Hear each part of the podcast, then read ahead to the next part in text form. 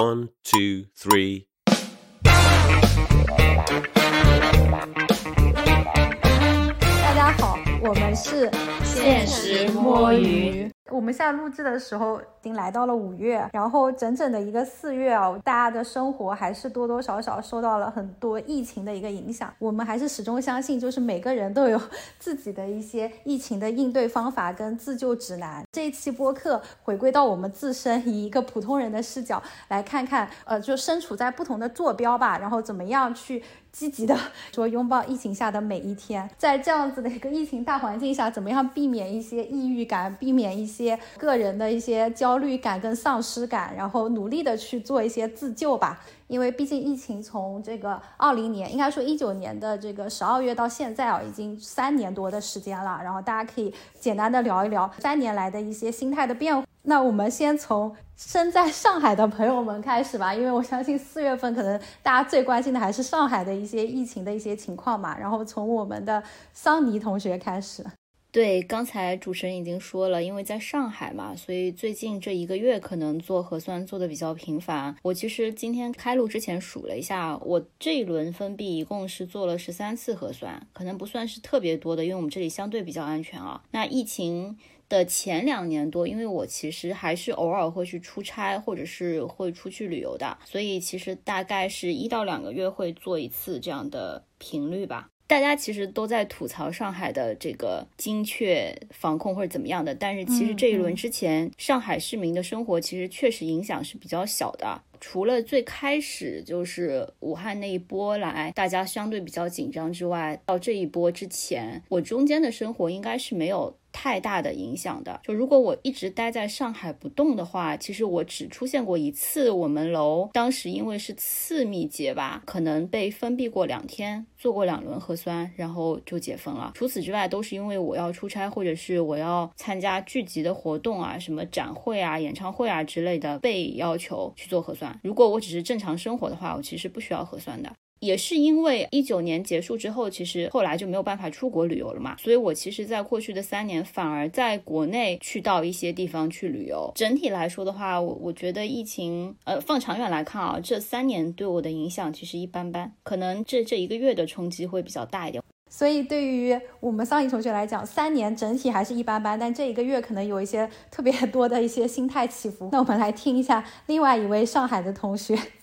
七仔，你来讲一讲你的感受是什么？今天应该是风控的第六周还是第七周了？我已经记不清楚了。你已经没有再记了是吧？有点记不住了，因为就是风控赶上工作最忙的时候，有点昏天黑地啊。然后就是感觉风控是最苦的时候，因为快递也停了，然后正常的物资购买需求也停，然后每天都在为吃饭发愁。因为我记得二零年初的那一次，上海还是可以每周就是有固定的。次数出外出去采购物资的，就是没有感到这么匮乏，所以这一波就觉得非常的难。主要也还是因为最近一个月的这一波，是吧？学姐来讲一讲你的一个疫情时刻的感受是什么？我只是记得一九年底我去了一趟俄罗斯，就是最后的潇洒，然后回来之后就疫情了，就感觉嗯，现在的记忆就好像还是停留在一九年到那个二零二零年一月，就圣诞节后到新年的那个时间吧，对吧？后面的这三年感觉过得超级快，都不知道过去了，刷就过去了，就觉得没有什么标志性的事件，就过得特别特别快，哎。感觉好像，那你年轻的人生又少了一段。就是以前可能工作最大的这个念头就是有假期，然后假期就是可以出去玩，一年有一次大的旅行计划。然后因为这两三年都没有嘛，就就都是一些日常的事，所以就会感觉感觉就是特别的没有明确的节点，就觉得时间哗哗哗的就过去了。我是在杭州嘛，其实除了二零年春节那一趟，就是感觉没有特别大的影响。当时也就是封控了一两周，是说完全不能出门，后面就什么不管是快递也好啊，还有什么都还挺正常的。然后唯一对我的影响就是，就是那在那个时刻基因里种下来的，就是一定要囤猫粮、猫砂。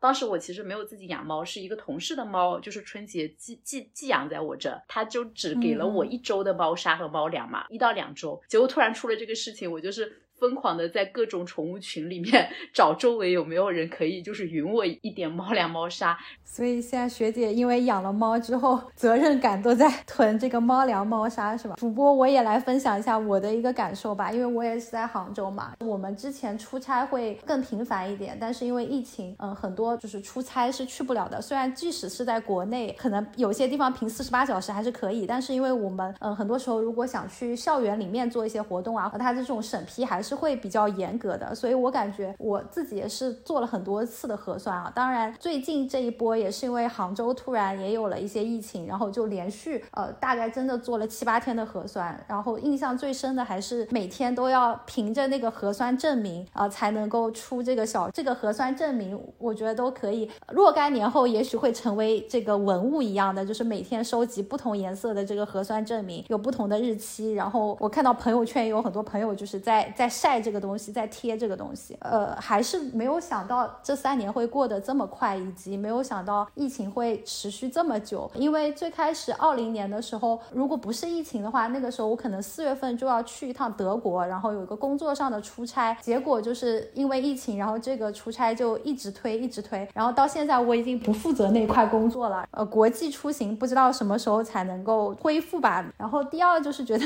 现在都在提各种常态化嘛，从疫情防控常态化变成了核酸常态化，就觉得呃虽然一切就是好像都在就是大家都在努力的去消除疫情的影响，但是疫情的整体的一个影响，可能对大家的心态上啊，对于很多刚刚出生、成长起来的小孩子的对世界的认知上，还是会造成很大的影响。我觉得我们可能还是受疫情影响相对来说没有那么大，但也是想看看就普通人来讲有没有一些什么样的一些遗憾，嗯，可以谈一谈的。桑尼，你先讲嘛。我应该就是有好些音乐节或者是 live house，然后到了临近要演出的时候取消了，就没有看成。疫情期间，我觉得还有一点就是这样的，我其实更多的学会了，就是你要随时应对不确定性，就啥都有可能会发生。我因为要追着看一些 live house 和演唱会啊、音乐会、音乐节什么的，所以我要到处跑嘛，就是永远都不知道前一天会不会取消了，然后当地的政策，然后我这边的政策会有一些什么样的变化，然后我中间因为。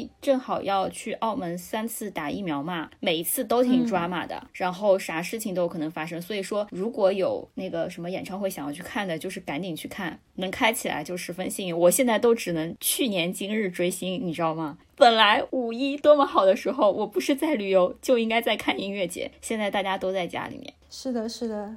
对，本来可能也想去趁冬奥会的时候去北京蹭个热闹。Overall，就是我已经很久没有去北京了。我本来至少就是每年要去北京一趟，因为有些同学朋友啊都在那边，所以会一年至少跟他们聚个一两次。然后其他的也没有什么特别遗憾的事情吧。就是其实对我来讲，好像也就我本来就挺宅的，所以适应的还可以。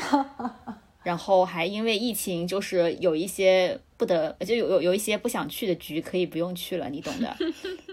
疫情作为了一个就是理由是吧？对，了解。好的，谢谢桑尼的分享。然后看看七仔这边有没有什么遗憾的事情啊？遗憾就是有很多演唱会现在都没有了吧。觉得疫情前总觉得哪个明星的演唱会还是可以再看一下，结果现在发现演唱会就变成一个稀缺资源，然后也不知道国内什么时候有。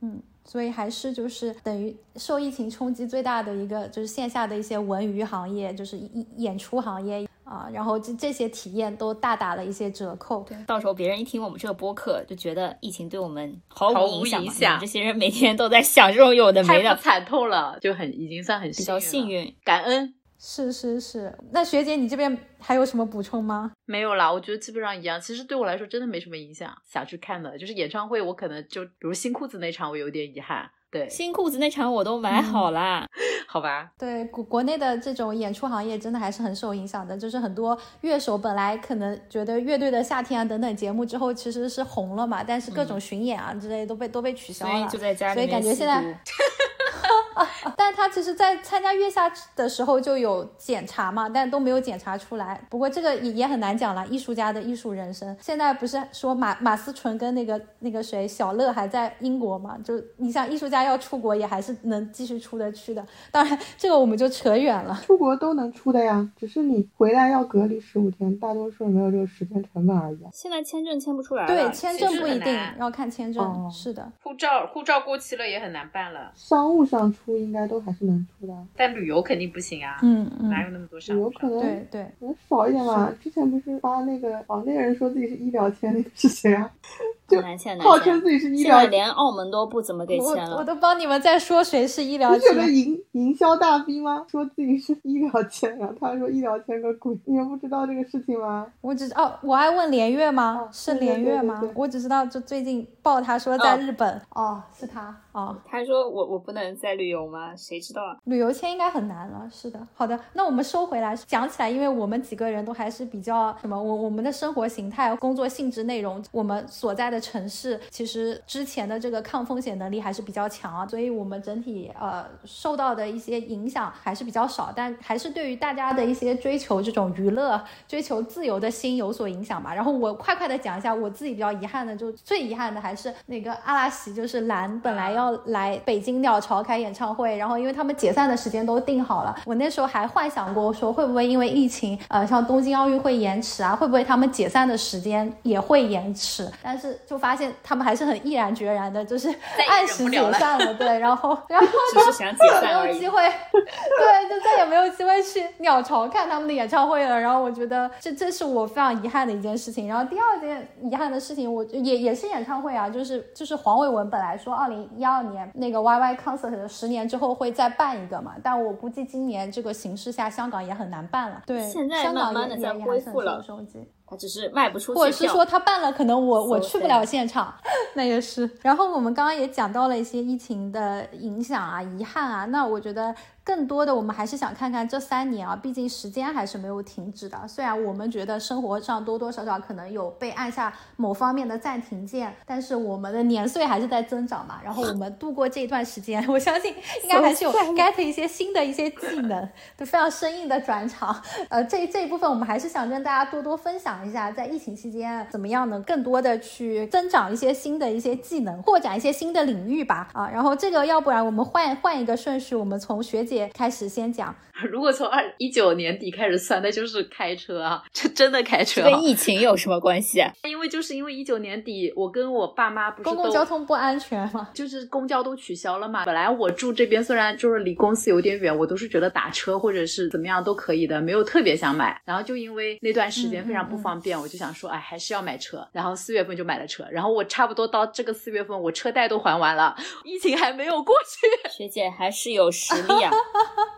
对，但但是有车真的，你抢购物资也会方便很多。然后公公交停摆的情况下，也会有更多然后家里人有一个有一些什么，对啊，也方便一点啊。还是觉得有一些保障吧，真的。现在因为不是因为杭州严了很多嘛，所以我上下班会经过一些村庄，然后这些村庄都要开始查健康码，我就可以这有点不安全。就是我会在前面明显开始堵起来的时候，我就知道那边在查健康码了，然后我就一边开一边默默的用眼睛都不看手机把健康码换起来。然后一到我的时候，就基本上刹车都可以不用踩，然后就开过去了，就是 快速过关。你你你回家有多少个关卡？我就一个吧，我就过一个，嗯。但是那个进进园区也要弄一次。那还有什么其他的吗？没没有了吧？因为确实对我影响不是特别大。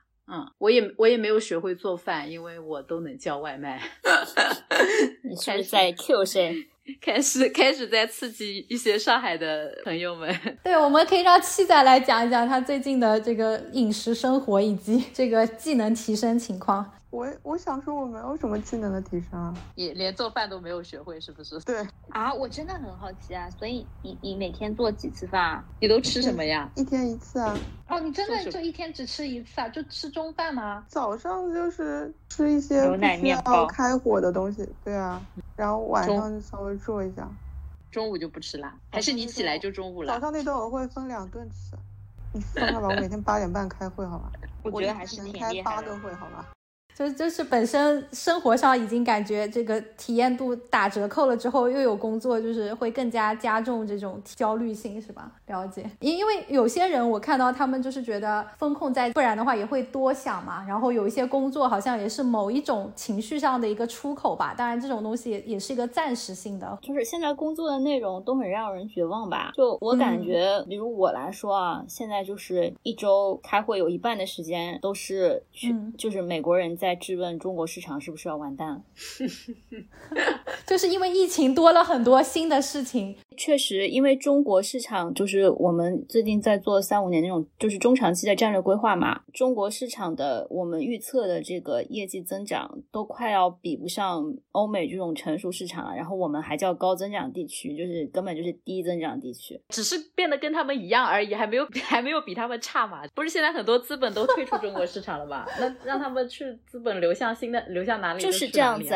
但是你作为一个中国市场人，你当然希望我 present 的那些。商业机会还是能够吸引到他，还是希望他能把一些资源和资本倾斜向中国市场的嘛？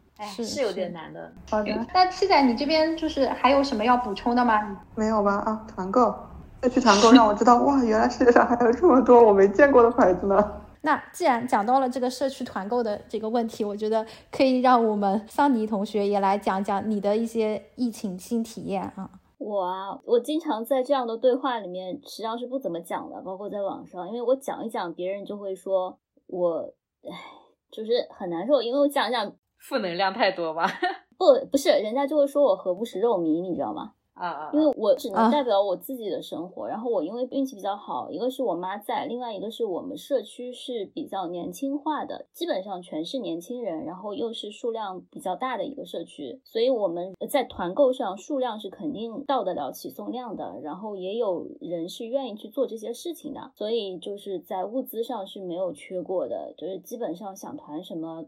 都能团，而且都有人去执行这件事情。当然，你不乏中间有一些团长，他们是会呃去获取一些利益啊，或者是以次充好啊之类的事情会发生。然后他们就成立成立了一个，就类似于所有团长和报名要做团长的人成立的一个组织，然后是内部监管的这样的一个机构。就他们会对团长进行考核，如果被投诉或者是有什么不达标的话，就会被踢出这个机构，他们就再也不能去做团长了。所以呢，就是我我觉得我们小区它。是用一个比较神奇的体系的形式，就是在快速的自制了起来。然后我非常好奇，就是我感觉这些人好像都不用上班，我也不知道为什么。我之前听说说有些人可能本来就在做，比如微商之类的，所以他可能本来就是在做类似的事情。对对，也有可能。反正我不去评论他们在中间有没有赚钱，我也不知道。比如说他们告诉我，就是基本上团长都会发这样的单呢，他会告诉我们这个价格，比如说溢价百分之十，是因为呃车子运不过来，所以他。自己包了一辆车去运啊什么之类的，我无法去验证他是不是在中间。赚钱啦，但是物资本身的质量都是还可以的。然后，因为一开始的时候是我妈每天她要去学习各种 A P P，然后在叮咚、呃美团和盒马上面去抢嘛。那个时候就抢得很累，基本上什么五六点要起来一次，八点半要抢一次，什么晚上十一点要抢一次，然后也无法判断就是今天能抢到什么，就完全凭运气。然后后来开始团购了，也体系化了起来之后，我妈就不抢了。嗯，基本上我们就是靠着。团长活的，呃，我我觉得还有一点，就是因为因为这一次。疫情的关系，大家和就社区之间的关系变得非常非常非常紧密。嗯，比如说我们边上的有一家青美，然后还有一家全家嘛，他们的工作人员都是住在店里的，然后他们就是会每天收到什么样的物资以后，然后发布在他们的群里面，然后我们去下单，下单完统计完了之后，他就给我们送过来嘛。我们楼里面也是组织了好几个不同的小组来负责志愿者的一些事情。哦，by the way，我我们志愿者是就每户必须要出一个。人的，然后是值班制的，然后按不同的小组做不同的事情。像我是因为平时要上班，然后没有办法去上白班，所以我有可能就是周末或者是晚上的时候去做一些打扫啊，或者是运快递这样的运物资这样的工作。天哪，你这么小的身躯还要运快递？就门口有有很多小推车，然后也不会是一个人去的嘛，因为我们自己开始做卫生了，所以楼下就基本上都是大家捐出来的那些保洁的，然后还有消毒的物资啊什么，然后楼下还会有一个区域是大家有一些自己团多了的东西，或者是嗯家里面有存量足够的东西，他们就会物资就会放在那个地方供大家随便的去取用，然后还有就是我们楼里面有一对夫妻，他们是开那个美发店的，就是还是一个是总监，一个是店长，然后他们就在楼下开了三天的那个 免费的理发的活动，体验了一下你去了你去了吗？剪头，我剪了，我剪了，就是剪的其实挺一般的，但是我也不好吐槽他是吗？他他可能工具也比较有限吧。对。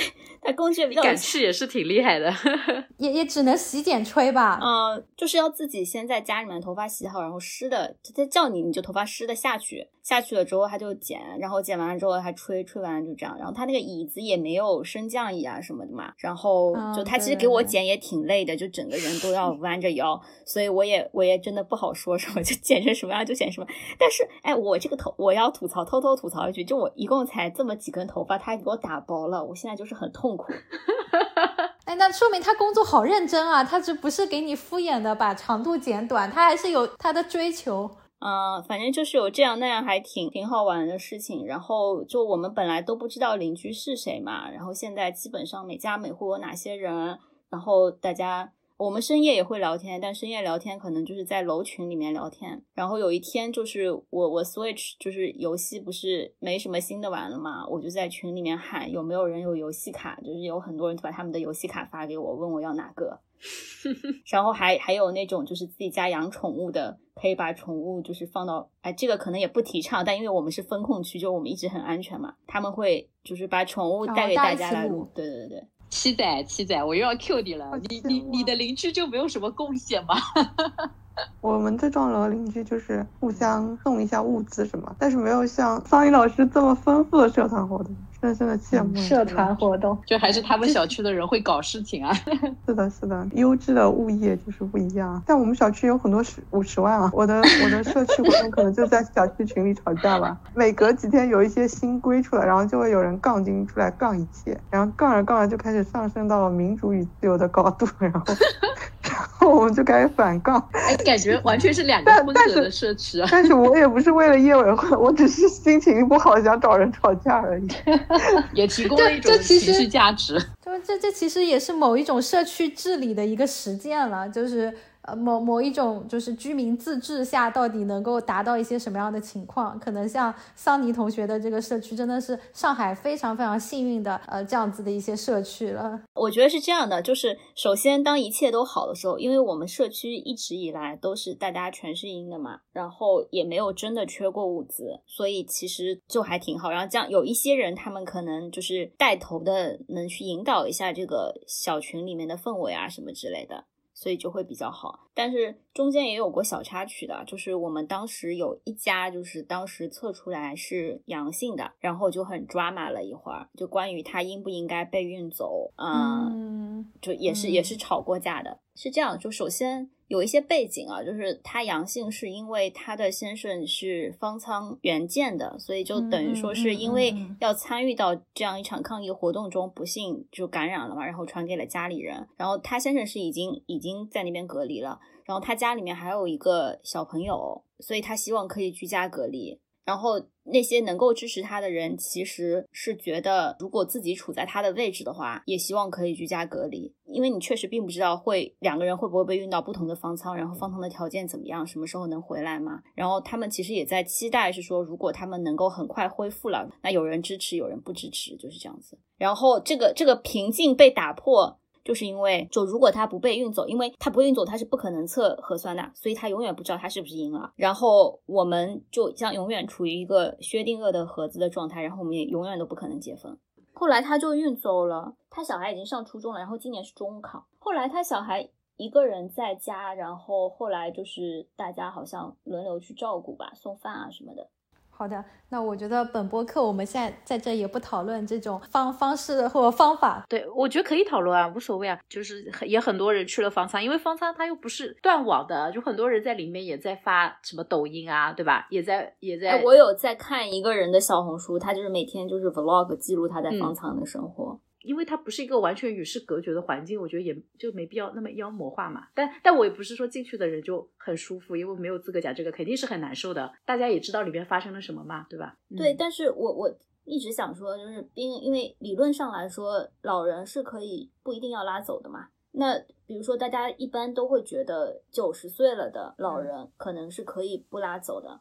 那你这个，但是如果这个时候你把这个口子松了，就会有人问，那八十岁可不可以不拉走？七十岁可不可以不拉走？对不对？你这种就很难搞，有的时候一刀切是没有办法。对，就很难，每个个例讨论起来都很难，感觉。然后如果要照顾到所有情况，就不管是资源还是效率上，就感觉又搞不定，就有时候感觉好像很无情，都又觉得很无奈。刚刚大家也讲到，其实这次疫情下，就呃还是很多就是互联网上关于方舱啊，关于呃隔离啊各种故事。当然有一些故事可能会看的有一些这个其他人看的可能会有点感同身受的抑郁，但是呃就是。也不是说所有的故事都是不好的故事啊，就是方舱里面也有一些好好的事情，还是要看一些个人的心态吧。我就很想提名一下我一位同事，他他自己是呃阴的，但是他儿子是阳的，然后他就陪他的儿子去了方舱，然后他就是以一种带着一种主题乐园的这种观察感的这样的一个角度，然后把方舱作为一个大的主题乐园，然后一直在比较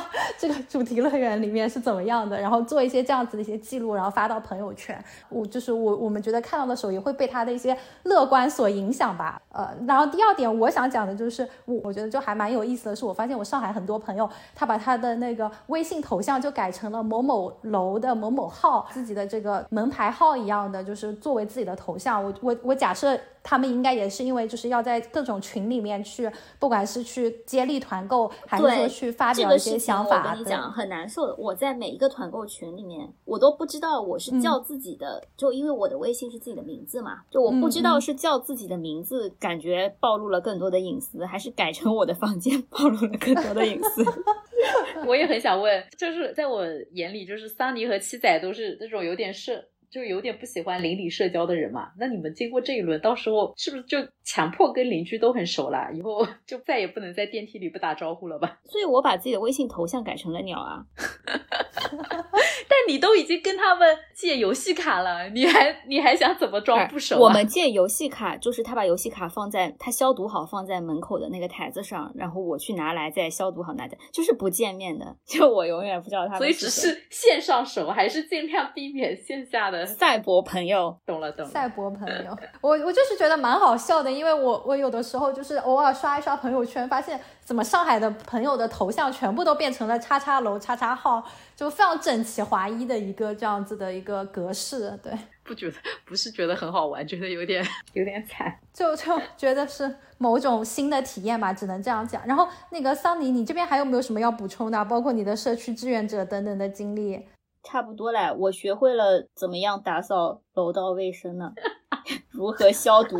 以后可以应聘清洁。上了一堂劳动课。我的 Just Dance 已经打到了这一个赛季的多少名来着？就是因为太无聊了，所以就是跳到了比较前的名次。对，所以你在网上生活，你的赛博生活还是有有一些技能的提升嘛，对吧？对，我觉得就其实刚才七仔讲了一点嘛，在居家相对来说时间会灵活一点，再加上现在我们是有一个借口，就有一个会你没上或者有人没找到，你就说，哎，我刚才去做核酸了，对吧？所以就是你如果中间想睡一个觉，或者我中间想去健个身，什么玩一会儿都是 OK 的，你只要今天一天把事情做完就行了。所以其实还是对生活多了更多的一个掌控度，更呃，这个掌控度不是说物资上的掌控度，是说时间分配上的某某一些小小的掌控度跟灵活度吧。对我反正就是在经常在 emo 和呃十分乐观之间，就是横跳，反复横跳。对，因为我一直在不停的告诉自己，也是我其实是感觉到的，就是人保持自己心态平和是一个非常。重要也是很难得的一个特质，特别是对于桑尼这种一点就炸的性格。我跟你讲，我现在 so peace，特别是我从社交网络退网了之后，就 very peace。不刷微博，不刷豆瓣，那那这样就是让主播来赶紧讲一讲自己收获的新技能，然后我们就可以跳到下一趴，大家谈谈如何保持心情愉悦。这个新技能、新体验，我就讲两点。第一点就是我其实，在二零二零年干过一段时间的疫情物资的采购，当时我们的确是要就是去捐赠一批的抗疫物资，而且要捐赠到国外去。那个时候我也是终于知道说，哦，国内原来有那么多的这种口罩生产商、防护服生产商、护目镜生产商，但是很多它真的都是临时转过来的，就是它本来不是做这个的，然后因为疫情，然后临时把它的这个工厂改了改，去很快的速度拿到一些这个认证，不管是欧洲的 CE 认证，还是美国的这个 F FDA 认证，所以我干了一段时间的怎么样去算是叫验资验货吧，就是查证我们去购买的这些工厂它是具有资质的，然后它的东西是过关的，它的货是可靠的、可信的啊，然后赶紧去抢他们的订单，去把他们的生产量保下来，把他们的这个物资抢过来。呃，干过一段时间这样的事情，所以我觉得某种程度上也是挺有趣的，也是了解了很多医疗器械方面的一些呃认证啊这种知识，然后包括也做了一段时间的这种海关怎么样去报关，怎么样去购买一些国际的仓位。然后我印象最深的是，我那个时候突然觉得国际仓位好贵啊，因为我们之前就是想想运一批呃物资出去，然后因为临时就各种赶不上，然后那个仓位费五十万就就一下子就没了，就就打了水漂。然后那个时候我们都在感叹，这五十万如果能给到我们。发年终奖多好，对，就这是一件事情，对，就就非常的无语，就对。第二件事情，我觉得就是，其实是我跟学姐我们买了一个随心飞嘛，就是也算体验了一下航空公司的这样子疫情下的一些自救吧，然后也是去到了国内的一些地方去玩。当然，我们买的随心飞还是有点垃圾，因为它的时间都就是非常的。非常的早或非常的晚，而且还动不动会取消，就是就提前一天取消，然后没有任何的其他的办法。对对对，但也算是我们就是了解了一下随心飞的这个产品，或者借由这个产品去到了国内的一些地方，在某种程度上来讲，也是缓解了疫情下的一些不开心跟 emo，就是也收获了一些心情的愉悦。对，然后我们现在就可以比较顺滑的呃 进入到我们的这个第四趴，就是大家可以讲讲怎么样在疫情中去保。持一些愉悦，有没有去呃通过，比方说重新去看一些书啊，看一些剧啊，就大家可以讲一讲我们怎么样从身心灵上去做一些努力的积极自救啊？要么还是从七仔你先开始讲。我没有啊，那我在这个话题里就学习一下大家吧。七仔说：“接受自己不开心就好。”对我我没有那种一定要自己保持心情愉悦那种积极乐观的心态。说明你的心态其实也都还好，就没有感感受到自己的心态到了危机边缘。对你不需要去自救。我我我疫情最大的一个心理状态变化就是我整晚失眠，然后我现在没有解决它，然后我也不知道怎么办。哇靠，那我觉得还挺严重的。对对啊，那你你有做哪些尝试吗？比方说什么泡热水澡啊，然后比方说就是什么，当然我不知道有没有褪黑素啊之类的，就有有做一些这种尝试吗？我现在物资也比较有限吧，也不能做什么尝试吧。失眠就失眠吧。对啊，不如半夜进行一些追星。半夜追星就更睡不着了。我我之前有一段时间失眠的很也很严重，后来我的做法就是把闹钟调到了七点半。就是强行靠早起让我早睡。我很早就失眠了。我记得我以前是初中的时候，我住校，然后有一段时间我就失眠的很厉害，我就假装自己睡着，就是躺在床上的时候，我就有一种假装我已经睡了几个小时了，就是进入这种感觉，自己四肢就放松，自己四肢就悬浮，然后就是慢慢慢慢就是假装自己睡着。第二就是就一定要找人来，就是跟你说晚安啊，或者是给一些心理暗示。天哪，七仔，你需要我们每天晚上给你说。晚安吗？他以后就更不想跟我们聊天了，就是因为我觉得有时候别人跟我说晚安是给我一种压力，就是他要睡了，然后我还睡不着。我每天晚上都是正常的跟很多人说晚安，然后继续，然后就是睡不着，对不对？对，或者找一些还没有睡的人开始开始聊。那不是有那种什么白噪音吗？就是有，我记得有一些什么睡眠助眠音乐，或者是什么日语单词。就是我，我就是那种没有这么积极乐观，如果睡不着也没有办法。只能等这个阶段过去啊！我是觉得睡不着，真的很，真的很，很没。那也可以，就是对。哇，我从小学开始就失眠，就是就睡不着，就真的睡不着，没有人能解救你。我想起我之前和七仔同床共枕的时候，真的就七仔跟我聊天聊到一半，然后就酣然入睡。七仔，要不晚上我我给你电跟你通电话，然后我跟你聊着聊着天，你没准就睡着了。反正学姐刚好最近飞秒了，也要学姐是否只是为了找人聊天？学姐的飞秒跟你的失眠刚好那个。我我可睡得可好了，我现在七八点晚上就 躺着睡觉了。就这种情况，就就就先那个什么吧，就尽量接受它，然后看看怎么样能够，就也不要心急。嗯，每天晚上我都很烦，因为睡不着之后，第二天有这么多活又不能睡，只能中午睡一个小时。嗯，然后白天听会，晚上要 review 年报，review 完半夜十二点让卖方姐姐给我拉表。我觉得你可能就是压力太大了。对，其实晚上处理工作你就很难进入睡眠状态了。主要是然后八点半开会，开会又要讲呀。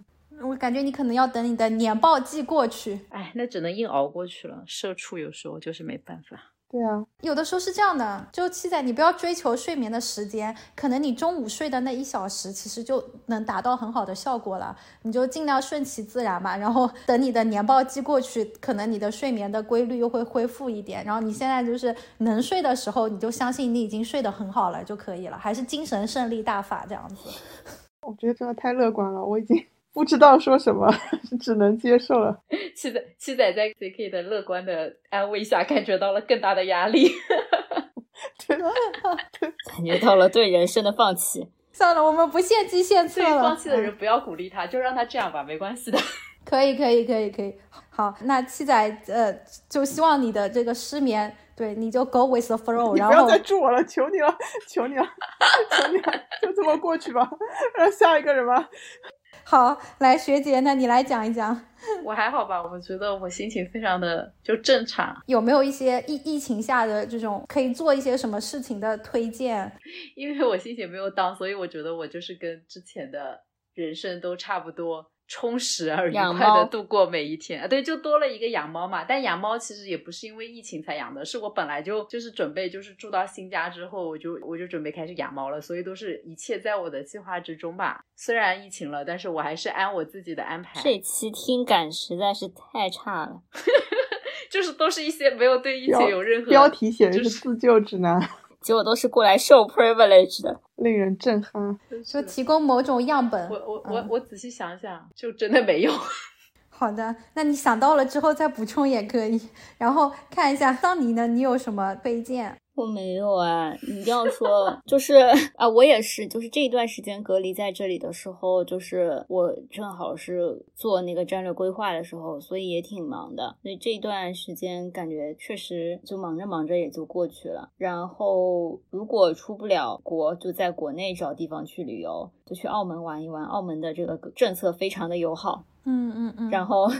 现在也很便宜，欢迎大家前往。突然打起广告，挺好的。我去年下半年开始学架子鼓，我觉得现在就是因为隔离在家，我家又没有电鼓嘛，就一个月没练了，我都不知道是我这半年的技术先清零了，还是我的老师要失业了先。先清零了。你有你有微信上慰问 慰问一下你的老师吗？哦，实在是不敢。他在隔离在店里面吗？没有，他在家呀。但是他们就没有收入了，我不知道怎么办。然后呢，那个什么，我们的教务的那个那个小姐姐会一直问我们说，现在我们开启一些什么线上陪练课，你需要吗？我真的不需要，我可害怕了。然后所以我就一个月没有跟他们讲话了。嗯，线上陪练课听起来好像对。然后还有这样，就是疫情一开。开始的时候，就是我经常会去网上，就其实我还是挺关注挺多人的那种生活啊什么的。然后当时我看了之后，可能过了一周之后，就因为坏的消息太多了，确实是会影响到我的心情的。我后来就是选择性的去看一些在疫情中积极向上的人的 vlog，或者是积极向上的人，比如说可以看看我们这 B 站的 UP 主们在家里面被迫自己做饭的那种 直播和视频。对，然后可以看看那些虽然隔离在方舱，但是每天都逍遥散人怎么抢菜，是不是？对啊，就看那些人，就是隔离在方舱，还在那边拍大片的人，既吸就是吸收一些正面的信息吧，因为就人还是很容易共情的嘛。嗯嗯嗯，对，一定你知道一定有不好的事情、好的事情，但是如果对于那些不好的事情，确实已经到了你承受的边缘，且做不了什么太多的时候，就先保护好自己，去吸收一些积极向上的信息就可以了。嗯，我我突然想到一个点可以讲自救的，就是我觉得我唯一受疫疫情影响最大的应该就是我的基金了吧？应该我基金我基金应该在前年应该还是挣的收益有百分之十的，然后不仅把我前两三年的基金全部都跌回去了，然后还负百分之十几，这个是。影响我心情最大的一个点。对于这个的自救，我就是听七仔的话，做时间的朋友，就是每天都逼自己不要去看收益。感觉你在骂我。我我看到过有个人就是关在方舱，然后他还要他还要工作嘛，然后他说他对他每天都要盯盘，然后说他就是想到有一天什么抢到那个电脑位工作位吧，就非常开心。结果他打开，然后就一群人过来，然后大家都都很绝望，然后。我只能真的，我觉得真的就影响心情最大的就是基金了，然后还有目前的这种 经济形势，就是你就是看不到 希望，不知道自己的这个这个投资什么时候能回本。就是当这些都在投资的钱不会回来了就可以了，有点承受不了。我只能假，只能就是假装就是你加了杠杆了吗？我没有没有没有，我还没开始加，我在等啊，我在等到情绪底啊，我等到所有人都忘记有股票和基金这件事情的时候，我再来抄底。你看，连学姐都能说出“情绪底”这种词，可见这个市场 说明真的没有希望了。这个市场大家都在等底，我跟你讲，底不是等出来的，底是买出来的。你要听大佬讲讲。开始畅谈经济形势。我我每天问你们上海什么时候结婚，并不是关心你们，我是在关心经济什么时候复苏。好吧。你不要听那个吴凡还是吴桐在那边讲，上海上海对对于全中国的经济影响没有他自以为的那么重要。哎，好吧，至少我的基金经理们能回到他的工作岗位上好好上班。这这确实是有关系，是吧？我就想要买两根金条放着，你知道吗？结果现在都不能让我出门买金条。我在我在三百六的时候还是稍微买了一点点黄金的。但是没有买太多，有点后悔。就是我现在不想买纸黄金，也不想买黄金 ETF，我就想把它变成金条，在家里面放着。就是要这样才有安全感。对我现在很害怕，就投资人的这个信心已经被伤害到了这种程度，就必须要每天晚上摸着那个金条才能入睡。没准七仔就是摸着金条，他的失眠也好了。好的，就刚刚大家也讲到了一些点啊，在在目前的这种经济形势下，如何保持一个这个做时间的朋友的心态。然后我我最后再讲几点吧，就是在疫情这种情况下，其实大家还是多了很多跟自己相处的时间嘛，就不管是主动的或者是被迫的，我觉得就是大家还是可以去呃看一下能不能利用这样子的一些自己独处的时间，不管是发展一些新的运动啊，或者说重新去看一些剧啊，看一些演出啊啊。然后我就想推荐，又夹带私货，又想。推荐推荐一下影视剧，有一部我觉得还蛮好看的，是那个呃之前那个日本拍的叫《生存家族》，它其实就讲的是那个日本东京大都市，然后突然就停电了，然后很多人也是面临着不能开火做饭啊，然后呃汽车啊什么的交通工具啊各种都是已经呃被迫停下来的这种情况下，然后一个家族怎么样从东京一路就是求生，然后去到了鹿儿岛，最后在这个乡村呃能够真正的吃到自己种的东西，然后在乡村过上了一个生活，但其实你里面。还是有一些实用的小技巧，比方说，我印象很深的一点就是说，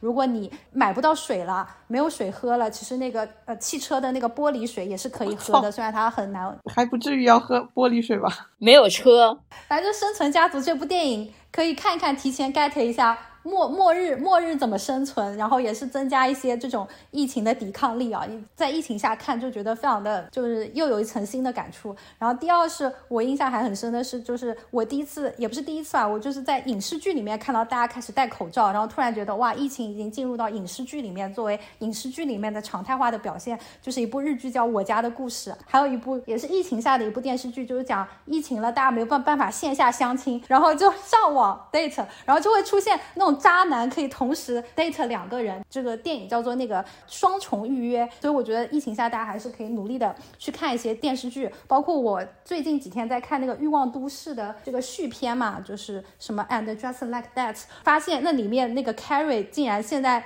也去做播客了，就好像我们一样，也讲到了一些疫情对纽约人民的一些影响，对，所以我觉得就大家可以多多的看一些。呃，自己觉得能够重新呃获得一点点温暖啊，获得一点点这种启发的剧。然后另外，我觉得就是能够出去的时候，还是希望可以多去一下大自然，多去走一走这种山水。我觉得露营真的也真的非常火，最近几年这个小红书的露营真的非常非常的火。然后包括就台湾之后也要出一档新节目，为什么我对那档节目感兴趣？就是因为我以前很喜欢陈柏霖跟桂纶镁嘛。然后那那档节目就是陈柏霖他他会去组织。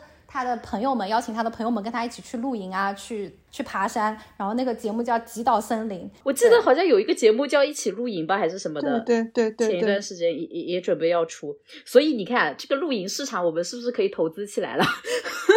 投资什么？迪卡侬啊，穆高迪，你要买那个票吗？早早就有赛道了。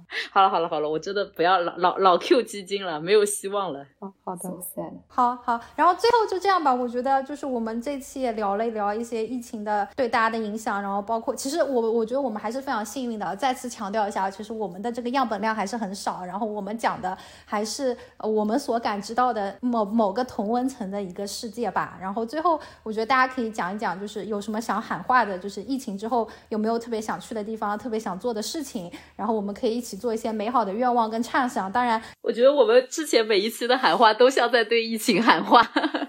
因为那个桑尼不是要做一期旅游嘛？我觉得大家也可以就是喊一喊，对最最想去的地方。天哪，其实我真的想过这个问题，就是我现在发，就真的你现在跟我说解封啦，随便我去哪里玩，我都想不到啦。就是人就已经这样了，你知道吗？已经宅宅傻了，是不是？躺平了，三亚麻木，不想去买东西，没钱了。贵州。去过了，我也不想。桑宁主要是去过的地方太多了，我好多没去过。哈尔哈尔滨、贵州延 边，我都没去过呀。都解封了，你们就只考虑国内吗？就我理解解封是不是后面好的就是可以出国啊？你拉倒吧！你好好的，你好好的解读一下国家政策，我都不想跟你讲。他们现在讲的解封还是先是能出上海了。对啊，我跟你讲，现在连澳门签证都不发了。你想，先来杭州吧，就杭州吧。喊话喊话，学姐你先开始。我就希望等我生日的时候，你们上海能解封，然后大家能线下一起给我过生日。你到上海来就可以了。然后我就回不来了。我上次上一次我们的线下聚会就是桑尼老师的生日，然后我回来之后是二月底，是不是？我回来之后我就带薪了。不是桑尼老师啊，是七仔。Sorry Sorry，是七仔的生日。回来之后我就带薪了，然后我就因为这个带薪，我也接到了电话，我就被通知在家办公。等我做完核酸去公司的第二天，我又接到短信说我就收到了那个顺丰的快递，我又要又回去在家办公。你看防不胜防。防不胜防，在家办公不开心吗？对啊，我也想说，你这样的在家办公不好吗？我的老板就说，为什么每次都有我？太野了，这确实，生活过于丰富。好的，然后七仔，我我我想喊话就是，就是希望不管是谁啊，就所有的朋友不要再问我上海什么时候解封啊，我也不知道。我觉得上海市长也不一定知道吧，真的。好的好的，我能说出确切的日期吗？我有这个能力吗？好的，好的，来那个桑尼同学，我希望就是大家就是，我希望我的老板和同事们互相体谅一下，大家对中国市场多一点信心吗？不是不是，就互相体谅一下，大家只天天在会上挂着，心情都不太好，就放过彼此，嗯，不要如此努力的工作，对吧？就留一些力气给大家努力生活，抢菜，而且现在就是。市场是是如此不好，我觉得就已经很焦虑了，就不要再再自己创造一些焦虑，适当躺对，让我们的团队保留一丝温暖，让大家先熬过这个寒冬。哎，你敢把这一期节目发给你老板吗？我哪一期都不发给他。这一期你真的好正能量，职场正能量，就是。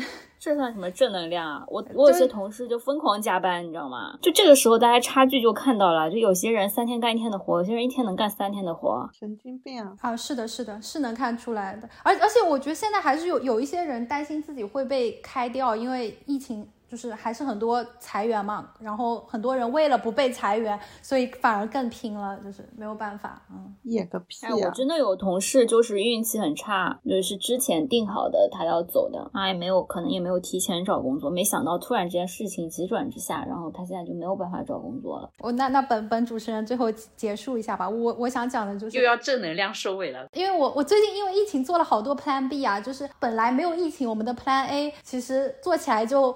呃，已经有很多的事情了，但是我们每次就是在推行 Plan A 的时候，就就会出现无数次你要准备 Plan B，然后因为准备 Plan B 又多了非常非常多的事情，然后我就希望早日可以不要再准备 Plan B 了，就是不管怎么样的常态化，能够让我们就是更多。我都不想做 Plan 了，因为做了都白做。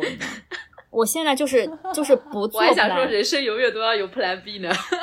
就比如说有一个活动，我咔咔准备了半天，反正他现在也办不起来的，那我就还不如当时就没做。对啊，是的。但我觉得某种程度上来讲，就我们要接受这样子的常态吧，或者说我们也要接受，就人生总是有很多的惊喜啊，然后来不及规划，增加自己的应变能力吧。我相信在疫情的这几年，我们的应变能力应该都有所上升，然后也希望我们都能够保持一个。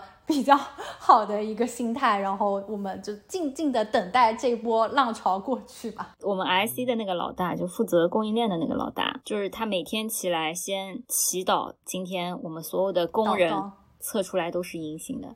嗯，因为确实也没有他能做的事情。是。他就只能祈求一下。我觉得这几年我的生日愿望就真的都有希望疫情早点结束。天哪，我好我好愧疚啊！没过去就是因为我生日愿望没许这个吗？心情。应该应该应该已经有太多人许给了这个。接受现实吧，这个东西结束不了的。然后我我这本期的片尾曲，我就真的很想放一首龙祖儿的《东京人寿》，因为我本来觉得它是我二零二零年的年度之歌，后来我到了二零二一年，我觉得它还是我的年度之歌。我不知道今年我的年度之歌能不能更新，但是我觉得黄黄伟文有一首新歌叫《坏与坏》，哦是吗？让我去听一下，我还停留在东京人寿。储蓄吧，勒停吧，仙境可以碎似烟霞，我又怕下次换了年号，路边不再有花。生了他，担心经济下秒更差，讲好一起看奥运都怕有突发，坏事竟讲着笑话，快乐会。